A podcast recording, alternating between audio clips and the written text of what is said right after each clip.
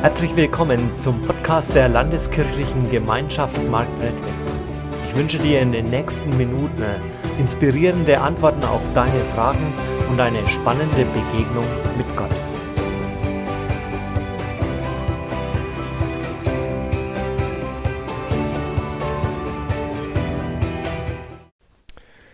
Brauchbar werden.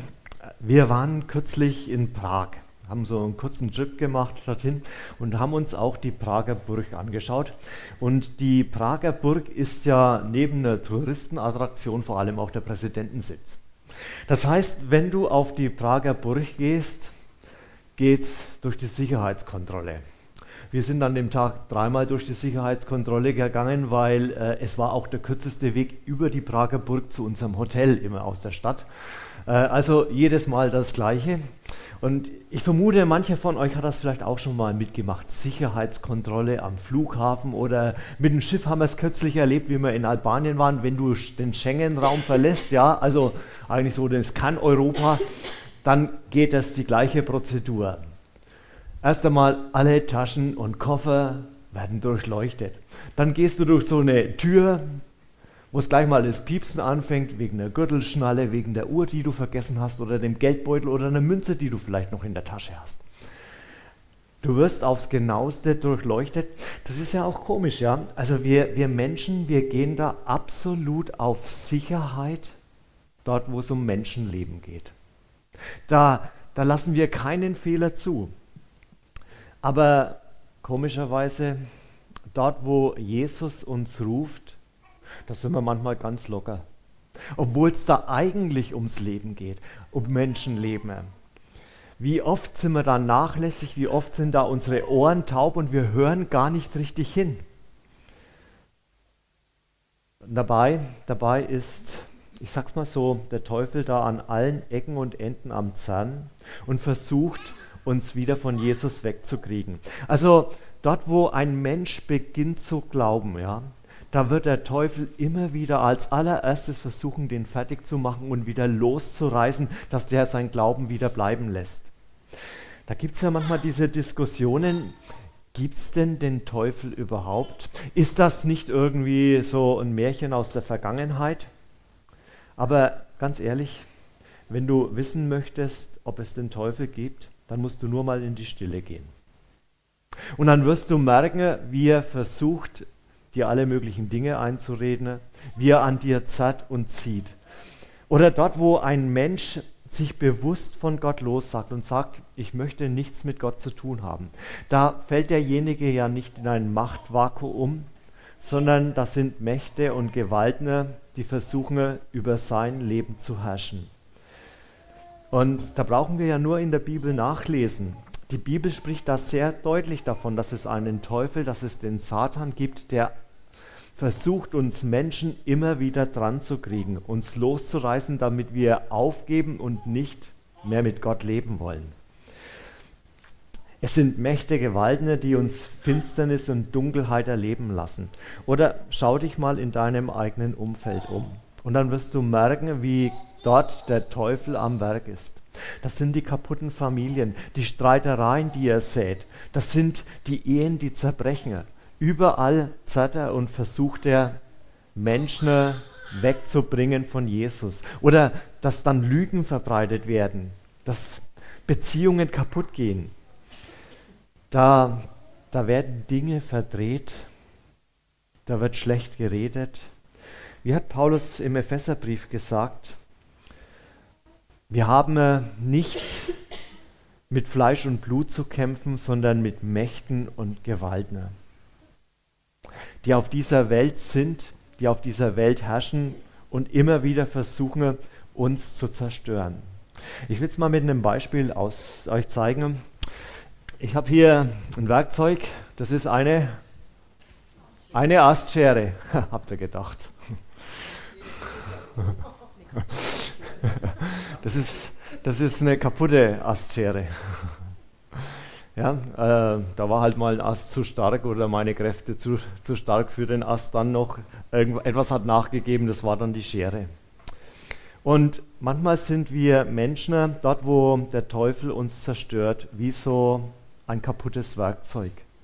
weil damit kannst du nichts mehr machen. Oder ich habe hier einen Bohrer. Da war mal der Stahl zu hart. Und jetzt ist der oben drauf rund, ja. Also da kann ich mit dem Finger drauf rummachen, da passiert nichts mehr, ja. Kaputtes Werkzeug für nichts mehr zu gebrauchen, außer als Beispiel in der Predigt, ja. Und die Frage ist, wie, wie werden wir oder wie sind wir für Jesus brauchbar? Wie sind wir für ihn ein brauchbares Werkzeug? Denn dass es kaputt ist, ja, das versucht ja der Teufel an uns zu bewirken. Ich lese uns dazu eine Geschichte, wo es wieder um den Petrus geht, aus Lukas 22, die Verse 31 bis 34. Zu Petrus gewandt sagte Jesus, Simon, Simon, pass auf, der Satan ist hinter euch her und Gott hat ihm erlaubt, die Spreu vom Weizen zu trennen. Aber ich habe für dich gebetet, dass du den Glauben nicht verlierst. Wenn du dann zu mir zurückgekehrt bist, so stärke den Glauben deiner Brüder. Herr, fuhr Petrus auf, ich bin bereit, mit dir ins Gefängnis und sogar in den Tod zu gehen. Doch Jesus erwiderte, Petrus, ich sage dir, Heute Nacht, noch ehe der Hahn kräht, wirst du dreimal geleugnet haben, mich zu kennen. Wie werden wir brauchbar für Jesus? Wie werden wir brauchbare Werkzeuge für ihn? Das Erste, was mir heute wichtig ist, es geht durch Prüfungen hindurch. Also ganz ehrlich, wer von euch hat den Prüfungen gern? Ich sehe keine Hand. Der Simon hat seine hinter sich. ja, der jubelt nur noch. Keiner mag Prüfungen, ja, also als menschlicher Sicht sagen wir, das ist doch eigentlich unnütz, braucht es nicht, ja. Oder um es mal im Bild des Werkzeuges nochmal zu sagen, viele Werkzeuge, bevor sie überhaupt gebraucht werden können, müssen geschliffen werden. Sonst funktioniert es nicht. Und du fragst dich, ja, warum bin ich denn nicht einfach so, wie ich bin, brauchbar für Jesus? Mit den Gaben, die ich habe, die mir in die Wiege hineingelegt worden sind. Und dann schauen wir den Petrus an, das war doch auch ein ganz toller Typ, ja. Also, der hat nicht 25 Mal die Dinge überlegt und hin und her geschoben, bevor er was angepackt hat, ja, sondern der hat die Dinge bei der Hand genommen, ja. Also, als Jesus da im Sturm auf dem Wasser ihm entgegenkam, ja, da hat der Petrus gesagt, Herr, befiehl mir das und dann steige ich aus und dann laufe ich auf dem Wasser. Oder wie Jesus ihn und Johannes und Jakobus mit auf den Berg der Verklärung genommen hatte, wo sie Jesus sehen durften. Da, da war der Petrus derjenige, der gesagt hat, ich, ich möchte uns Hütten bauen, wir, wir wollen das festhalten, wir wollen hier bleiben.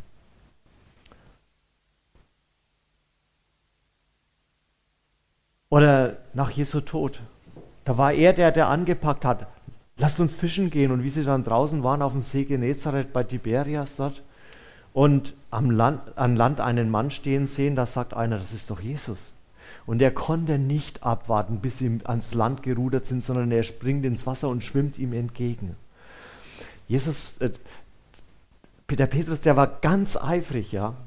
Und Ganz ehrlich, wir würden uns das doch wünschen. Also wenn wir solche Kerle hätten, ja, fünf von denen hier bei uns als Mitarbeiter, Mark Redwitz wäre bekehrt, ja. Also das wäre doch ganz toll. Aber auch der Petrus, er musste durch Krisen und durch Niederlagen hindurchgehen. Das blieb ihm nicht erspart, damit er wirklich brauchbar wird. Ich weiß nicht, wie es dir da geht ich frage mich ja schon manchmal, warum hat denn der Teufel hier in dieser Welt so viel Macht?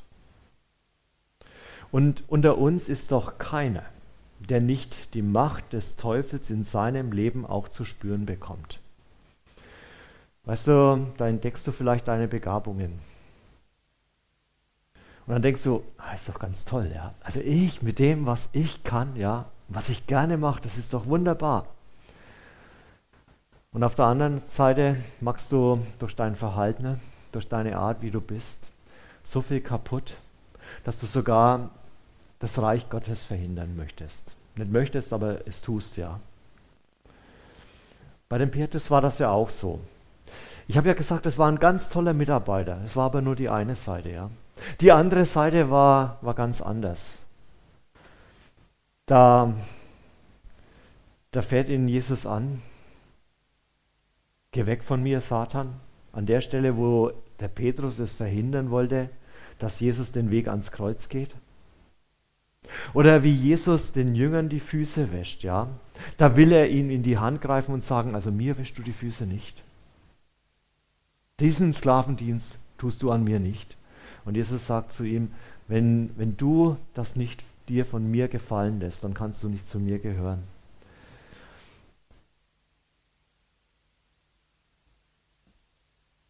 Oder da probiert er auf Wasser zu gehen, da zeigt er seinen ganz großen Mut. Und im Garten Gethsemane, da zieht er dann das Schwert und versucht es mit Menschenkraft zu machen, was Gott, äh, Gottes Werk eigentlich zu verhindern.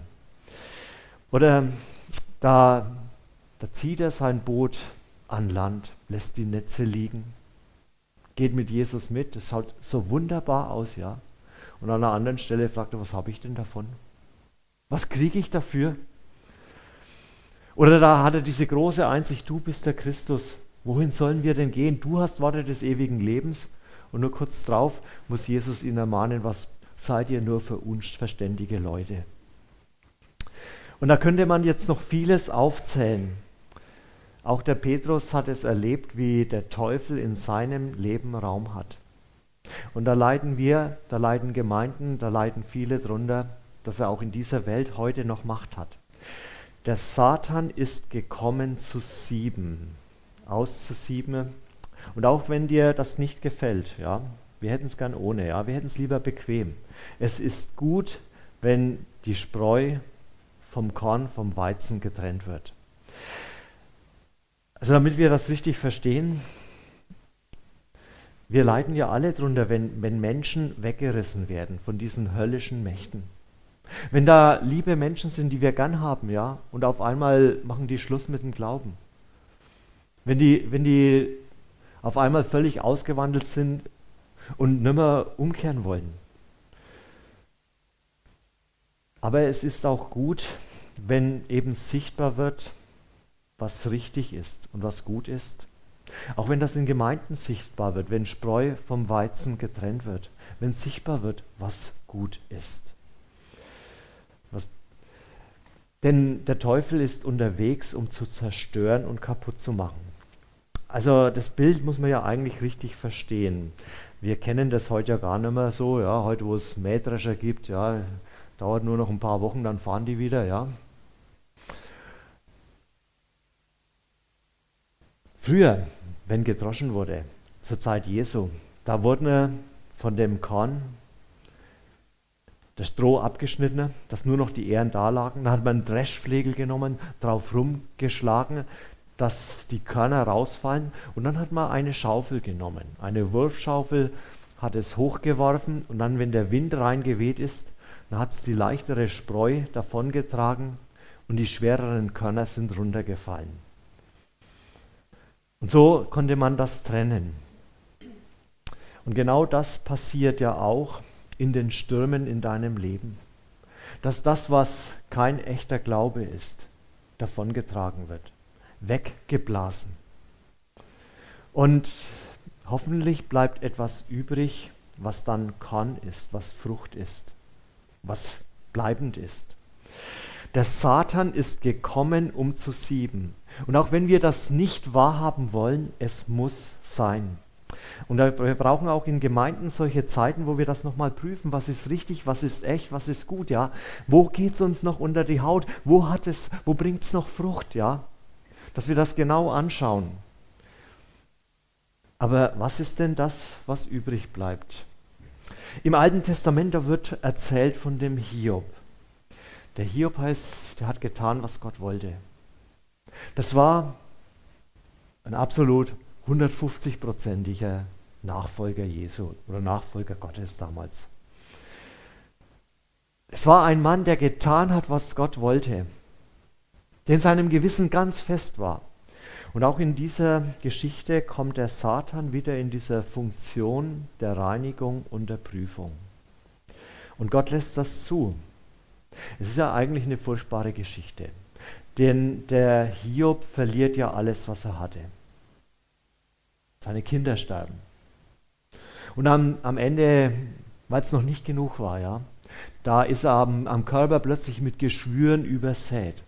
Und zum, zu allem Guten dann noch, ja, kommen seine Freunde und sagen zu ihm, gib doch deinen Glauben jetzt endlich auf. Was willst du denn noch damit? Kannst du dann wie ein Hiob sagen, ich bleibe dennoch bei Gott, ich halte mich fest an ihm, so, so wie das im Psalm 73 steht, denn du hältst mich bei, meiner, bei deiner rechten Hand. Wie ist das denn? Warum bist du denn Christ geworden?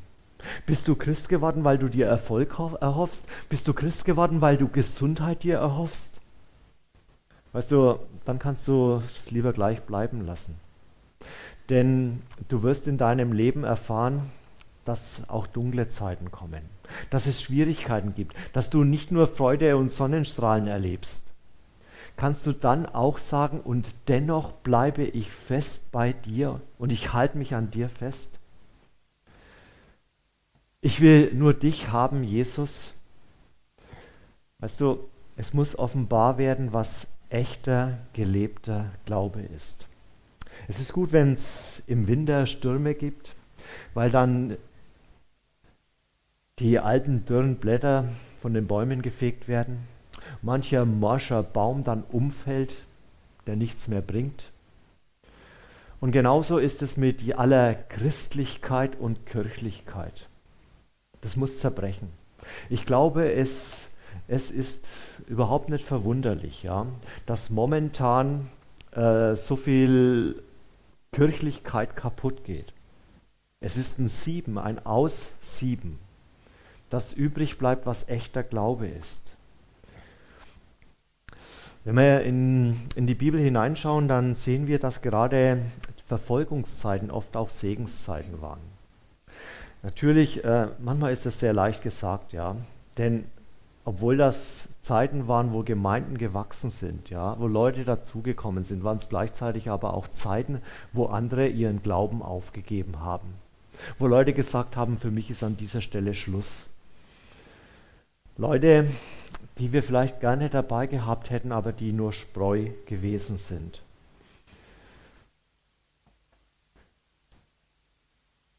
Es ist gut, wenn wir aussieben, wenn wir mal schauen, was ist denn echt was ist Irrlehre, was ist vielleicht Modemeinung und was ist echter Glaube. Das Sieben muss sein, damit übrig bleibt, was für Gott brauchbar ist. Das Zweite, wie können wir dann durchhalten? Das ist ja die entscheidende Frage. Wie bleibe ich dabei? Wie kann ich mich im Glauben bewähren? Und dann müssen wir nochmal auf den Petrus schauen. Mit welcher Hingabe ist der bei Jesus gewesen? Und jetzt, jetzt schaut, Petrus, schaut Jesus Petrus an und sagt, Petrus, das ist aber keine Frucht. Also das, was du mir da präsentierst, das schaut vielleicht aus wie ein Weizenkorn, aber in Wirklichkeit ist es ein Sandkorn. Das kannst du nicht essen.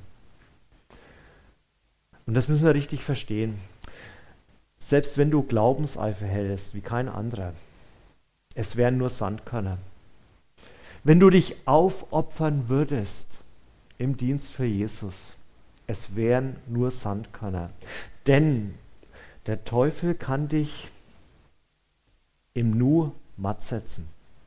Er kennt bei jedem einzelnen von uns den Punkt, wo er ihn dran kriegen kann. Und da braucht keiner sagen, aber mich nicht. Ich bin doch stark, ich, ich bin so fest im Glauben. Ich glaube, ein Petrus war viel fester im Glauben, als wir alle sind. Und dann hat ihn der Teufel dran gekriegt an seinem Hochmut. Da hat er nämlich gedacht, ich ja, ich, ich mit meinem Glauben, ja. Und ich trete für Jesus ein, egal was kommt, ja. Und dann war es ein einfaches Gespräch am Feuer wo, wo es geheißen hat, du warst doch auch einer von ihnen. Und er sagt, nee, nee, niemals war ich da dabei. Es ist keiner von uns hier, der nicht auch schwach ist. Und es gibt keinen, der aus seiner Kraft diesen Beschluss fassen kann, ich möchte bei Jesus bleiben. Da, da, herrscht ja bei manchen Leuten diese Meinung, also die, die am Sonntag immer in die Kirche, in den Gottesdienst rennen, ah ja, und die Gemeinschaftler vor allem, ja, das sind ja ganz besonders Heilige. Ja. Nee. Es ist keiner von uns, der nicht schwach wäre.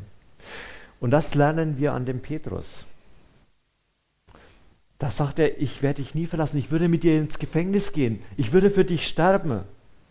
Und dann hält dieser Satz, dieser Vorsatz, so lange wie die meisten Vorsätze, die die Leute an Silvester machen. Keinen Tag. Denn noch bevor der Hahn krähte, hat Petrus dreimal gesagt, ich gehöre nicht zu ihm. Ich kenne den gar nicht. Und dann kennt der Satan genau den Punkt, wo er dich dran kriegen kann. Vielleicht ist es dein Mundwerk. Vielleicht, vielleicht sind es sexuelle Gedanken. Vielleicht ist es dein Stolz. Vielleicht ist es der Neid. Er kennt genau den Punkt, wo er jeden Einzelnen dran kriegen kann. Und wenn du nicht in der Gnade Jesu stehst, dann hast du keine Chance. Nur er mit seiner Gnade kann dich da wirklich helfen, dir helfen und dich retten. Sonst wirst du in die tiefsten Tiefen fallen. ist ja was Großartiges, wenn, wenn ein Mensch anfängt zu glauben und wenn man dann betet, Herr, jetzt halt du mich fest und bewahr du mich. Ich schaffe das gar nicht allein. Ich kriege das gar nicht hin. Aber weißt du, was noch besser ist? Wenn du Leute hast, die für dich beten, die hinter dir stehen und sagen, und in der schweren Zeit will ich da sein und ich will es im Gebet Jesus hinlegen. Und noch viel besser ist, wenn Jesus für dich betet. Ich habe für dich gebeten, dass dein Glaube nicht aufhört. Das ist das Allerschönste. Weißt du, du kannst schuldig werden. Du kannst Fehler machen. Aber dass dein Glaube nicht aufhört, dafür sorgt Jesus. Das ist sein Gebet.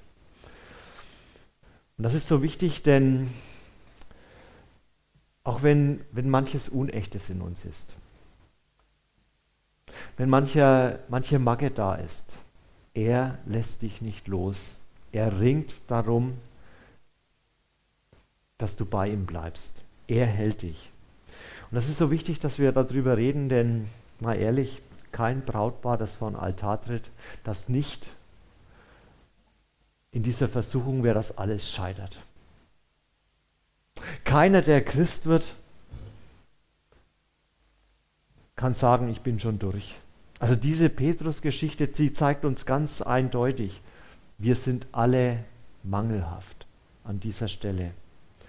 Der Satan kann uns im Nu wegreißen von Jesus. Der will uns manchmal mutlos machen, hoffnungslos machen, dass wir aufgeben. Die Frage ist ja dann, ist dann Jesus überhaupt da? Ist er da, um mich zu schützen? Ja, er umgibt dich mit seinen Frieden. Er hält dich. Das ist das Entscheidende. Nicht, weil du stark bist, sondern weil er dich hält. Kann dich niemand aus der Hand des Vaters reißen. Ich habe dich für dich gebeten, dass dein Glaube nicht aufhört. Wie können wir brauchbare Werkzeuge werden? Das erste war, es ist gut, dass gesiebt wird. Die Spreu muss vom Weizen getrennt werden. Und das Zweite, keiner schafft das von sich aus, aus seiner Kraft heraus, sondern wir sind da abhängig von Jesus. Nur er hält uns. Und noch ein drittes jetzt dann. Jetzt gibt das weiter. Wenn du dich der einst bekehrst, war der Petrus noch nicht bekehrt. Also, Manche kennen ja die Geschichte aus Lukas 5, ja, von dem großartigen Fischfang, den er macht, ja, wie er da auf die Knie fällt und dann mit Jesus mitgeht. War er da nicht bekehrt? Was ist da jetzt los? Diese Geschichte zeigt uns, dass wir alle noch nicht am Ende am Ziel angekommen sind. Und solange wir unterwegs sind, sind wir in dieser Gefahr, den Glauben aufzugeben. Solange wir unterwegs sind, kann der Teufel jeden dran kriegen. Weißt du, wir lernen an dieser Stelle nie aus. Weißt, wenn, wenn, wenn einer Christ wird, ja, dann, dann machen sie die meisten die gleichen Erfahrungen, ja. Nach einiger Zeit fühlt man sich ganz gut. Ist schon viel besser mit dir geworden. Und du liest jetzt so fleißig in der Bibel. Und das Beten klappt jetzt auch schon. Bist gar nicht mehr so schlimm.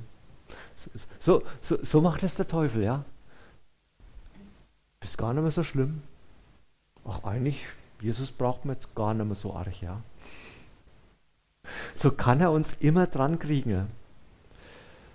Und du arbeitest so fleißig jetzt in der Gemeinde mit, da gefällt man sich in seinem Christsein, ja. Und auf einmal merkt man gar nicht, wie man ganz weit weg ist von Jesus. Weißt du, dass der Einzige, gegen den der Satan nichts ausrichten konnte, das war doch Jesus. Deswegen ist die Versuchungsgeschichte so wichtig, weil das dort deutlich wird, ja, wie alles aufgefahren wird, wie der Teufel versucht, ihn wegzubringen von seinem Auftrag. Deswegen ist die Passionsgeschichte so wichtig, wo, wo nochmal das Letzte aufgeboten wird, die Qualen und das Leiden, nur dass Jesus aufgibt. Und der Teufel konnte nichts ausrichten. Du, wir sollten da offen drüber reden. Nicht nur über die Erfolge im Glauben, sondern auch über die Niederlagen. Über die Dinge, wo wir zu kämpfen haben. Denn das ist doch das eigentliche Thema. Das sagt Jesus hier zum Petrus, wenn du dich dann einmal bekehrst, dann stärke deine Brüder.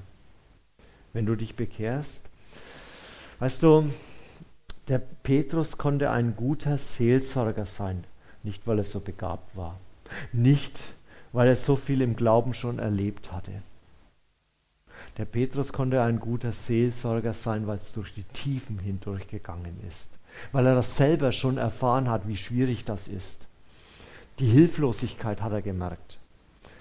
Und erst dann war er ein brauchbares Werkzeug für Jesus. Weißt du, viele Menschen haben nicht den Mut, sich einem anderen anzuvertrauen. Weil da ist manchmal die Angst da, ja, was denkt er über mich? Weißt du, wenn du dich mit einem Christen unterhältst, egal was du dem erzählst an Dunkelheit aus deinem Leben, es gibt niemanden, der mit dem Finger auf dich zeigen könnte. Weil jeder, der ehrlich mit sich selber ist, wird feststellen, nein, es zeigen noch viel mehr Finger auf mich selbst. Es gibt nichts, aber auch wirklich nichts, wo dich einer dafür verurteilen könnte. Wir sind alle mangelhaft und brauchen die Gnade Jesu. Weißt du, und wenn du, wenn du das kapiert hast, wenn du durch Tiefen hindurchgegangen bist, dann dann kannst du andere stärken. Dann kannst du für andere ein Seelsorger sein, so wie der Petrus. Dann, dann kannst du ihnen helfen, auch durch die Tiefen ihres Lebens hindurchzugehen und Jesus Christus nochmal ganz neu zu entdecken. Dann bist du brauchbar für ihn. Amen. Wir hoffen, diese Predigt hat dich inspiriert und dir weitergeholfen. Dann like sie doch und gib sie weiter an andere. Wenn du noch weitere Informationen möchtest, dann findest du diese auf unserer Homepage www.lkg-marktredwitz.de.